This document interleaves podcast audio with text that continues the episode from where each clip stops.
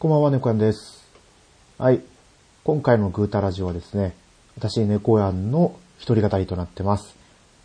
もともと収録日が決まってたんですけど、私が風邪で発熱でってことで収録日をスキップしてしまったために、年始一発目の配信をですね、私一人での一人語りになってしまいました。あもう本当にね、ケイトマンさんにはすいませんというほかないんですけどね。まあ、それでね、何について喋ろうかなーってちょっと悩んでたんですけど、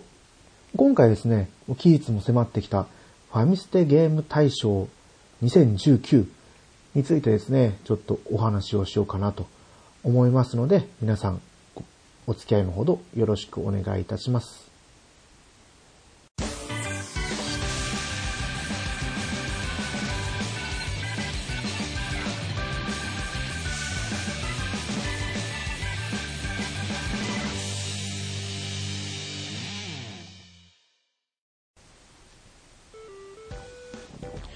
はい、改めまして、猫やんです。さて、今回ですね、ファミステゲーム大賞というお題にさせてもらったんですけど、こちらはゲーム系ポッドキャストのファミリーステーションさんでですね、毎年行われている、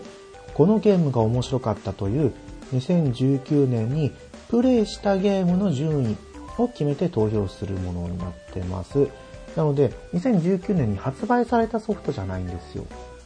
ということは、その人が何をプレイしたか、その中で何が一番面白かったっていうのを、このランキングに反映されてくるので、もう本当にね、昔の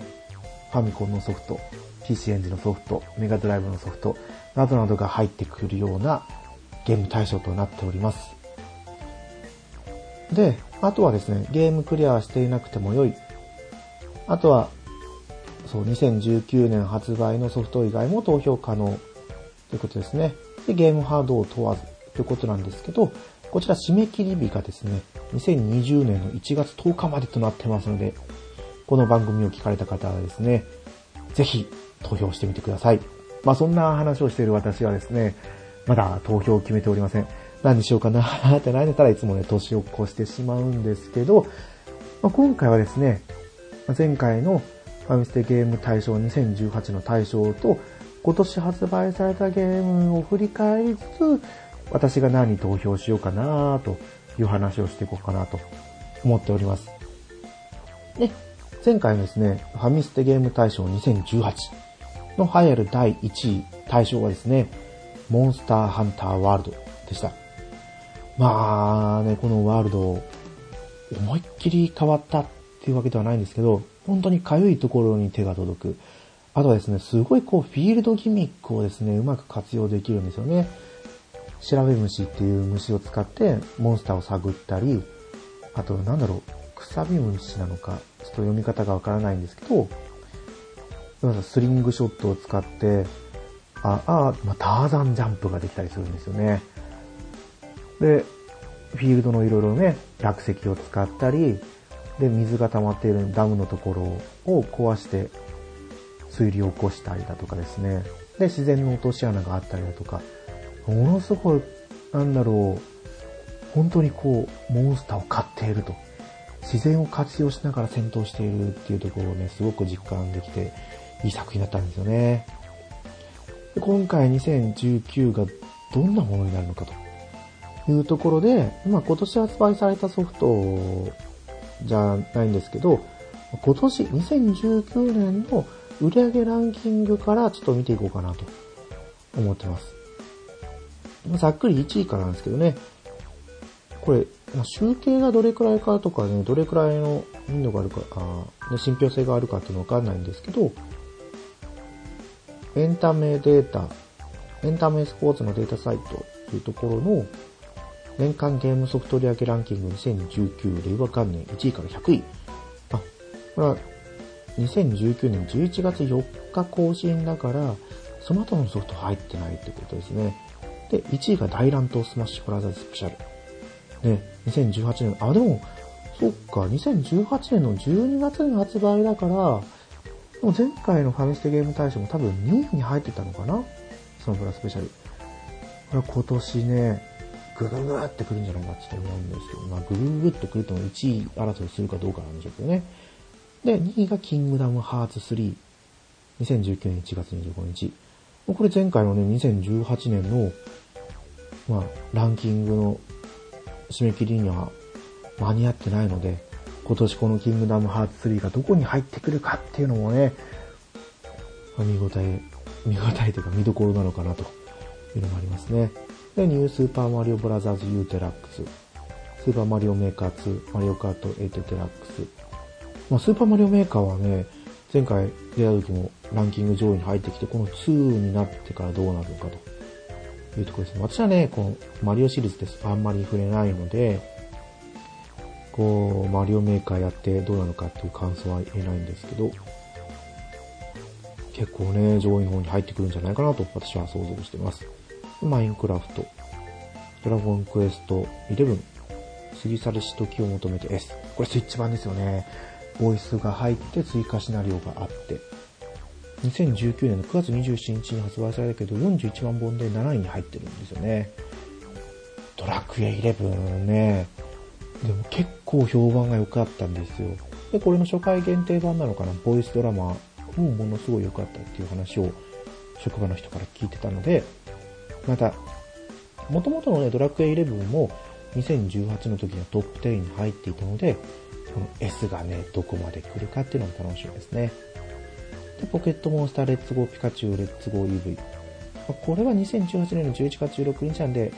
今回はなかなかランキングインするのは難しいのかなと。なんてだってこのね、最新作ポケットモンスターソードシールドが発売されているので、まあ、これがね、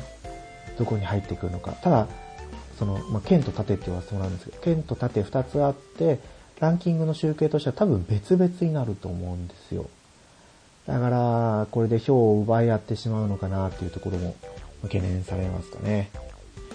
で、バイオハザード、バイオハザードリ2。もともとプレイステーションで発売されたバイオハザード2のリメイク作品ですよね。ものすごく評判が良かったっていうことなんですけど、まあ、39.3万本発売されてると、発売売り上げがあったということで、このファミステを聞いてる人がどれだけこのバイオハザードをやっていったかっていうところがこうランキングに配されてくるんですかね。で、ですよ、10位、モンスターハンターワールドアイスボーンですね。まあ2018でランキング1位、対象の座を射止めたモンスターハンターが、2019年に大型アップデート、拡張アップデートということでですね、このアイスボーンを発売されました。まあ、このアイスボーンね、個人的には多分1位に来ないと思うんですけど、まあ、実際良作は良作だったんですよ。だからね、どうなるのかと。まあ、ワールドが入ってくることはないと思うんですよね。確実にアイスボーンがランキングに入ってくると思うんですけど、がどこに来るかも、このファミスティゲーム大賞の楽しみの一つかなと思います。まあ、11位以下はね、省かせてもらうんですけど、その他にも今年はね、妖怪ウォッチ4が発売されたり、あ、赤狼ですよ。赤狼。シャドウズ・ダイ・トワイス。赤狼はものすごい人気がありましたよね。フロムソフトウェアから発売されたあの、ソウルシリーズの最新作ということですね。もう私は ツイッターでのね、情報はもう基本的にちゃん中さんのプレイしている赤狼なんで、ああ、やってる人がやってるのを見てるとね、楽しそうだなーっていうね、すごい印象があるんですけど、これがね、どこに入ってくるのかと。あとは、ファイアーエムブレム風化雪月。発売されるまではね、どうなるかっていう話でしたけど、発売されてみたらね、ものすごい評価が良かったですよね。アドベンチャーパートと実際の戦闘パート、どちらも評価が良くて、私もね、ダウンロードはしたんですけど、まだ未プレイなんでどうなるかと。で、ゼルダの伝説ブレイスオブザワイルド、あ、そうそう、ゼルダの伝説ブレイスオブザワイルドが前回の2位。で、3位がスマッシュブラザーズだったような気がしますね。でもこれ2017年の3月に発売されてるんですよ。それがね、2018年度のだから2018年大賞に2位に入ってくるってことは、今年もどうなのかと。未だにね、実際にこうプレイしてる人が研究を進めてって、いろんなバグをうまく使ったね、応用技とかがあるから、プレイの楽しみの幅っていうのはどんどん広がってるみたいなんですよね。他にはね、リメイク作品のゼルダの伝説夢を見る島だったり、あとはワンピースのワールドシーカーが出たりもしましたよね。ジャンプフォースですよね。ジャンプの作品の戦闘もの、格闘ゲームが、も今年の2019年だったし、あとは話題をかっさらったって言えば、やっぱりあれですよね。なんだっけな。あ、あそうそう、デスストランディングですね。物を運ぶっていうことをいかにゲーム数を持たせてね、やるか。どうなるんだろうと思ったんですけど、やっぱり小島監督の作品でね、すごいみんなの評価良かったですよね、聞いててね。まあでも、やっぱり人を選ぶ作品だとは思うんですよ。今までになかったジャンルって言わなかったジャンルだと思うんで、あとはペルソナ5ザロイヤル。これもね、ペルソナ5どうだったかな？多分対象を取ったかな？あ、でも、ゼルダの伝説が勝ったのかな ?2017 年の対象ね。ゼルダの伝説と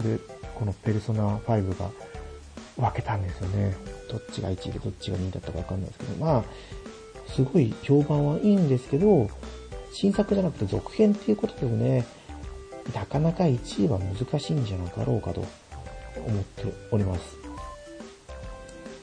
あとは、あ、そうそう、13騎兵防衛権。バニラウェアの、バニラウェアが作成して、作成してって作って、アトラスから発売されたソフトですよね。いや、これはですね、ハンドンダ話のパンタンさんも、歴代ベスト10に入ってくる作品だという風に述べられてるから、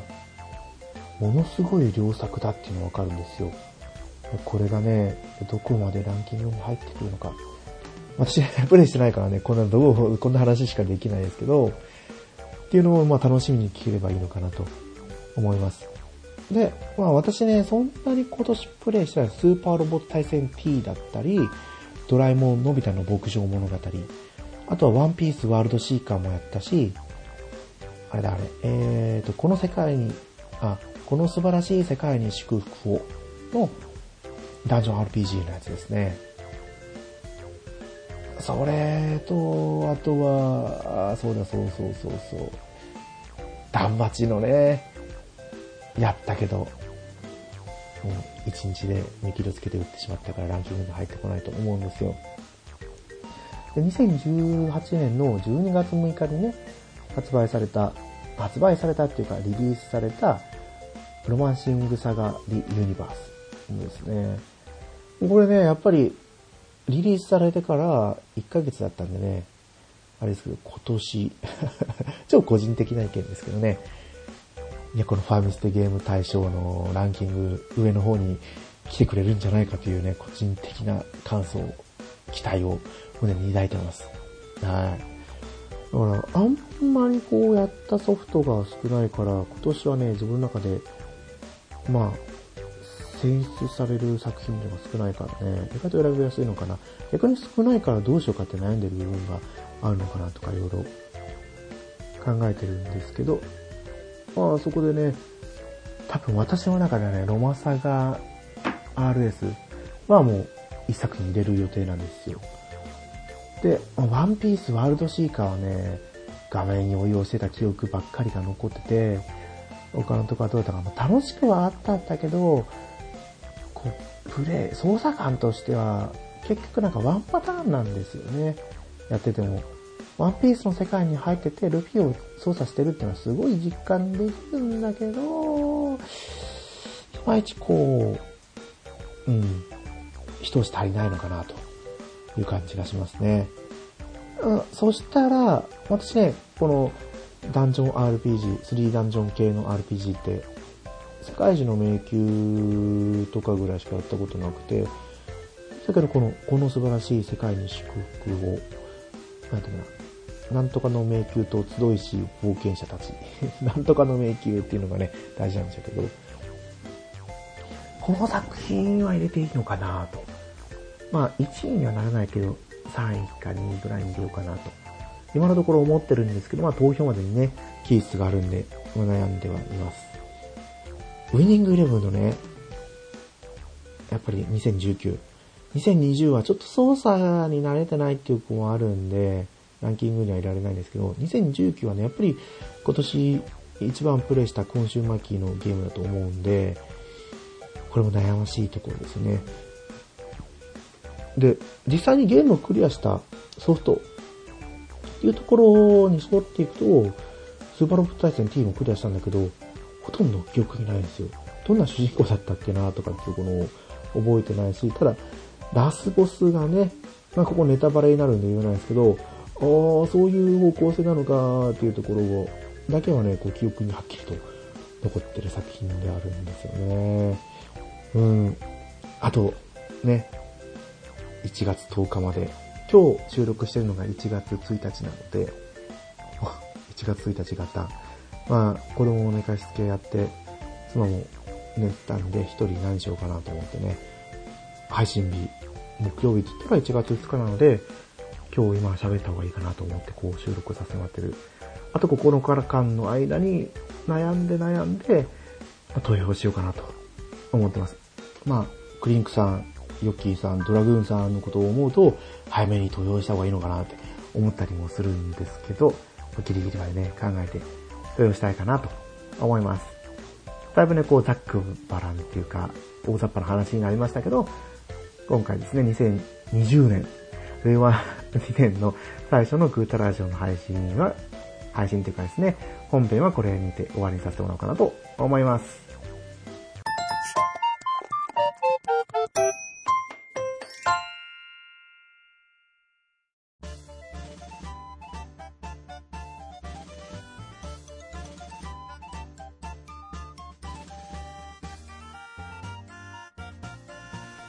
エンディングです。グータラジオではお便りをお待ちしております。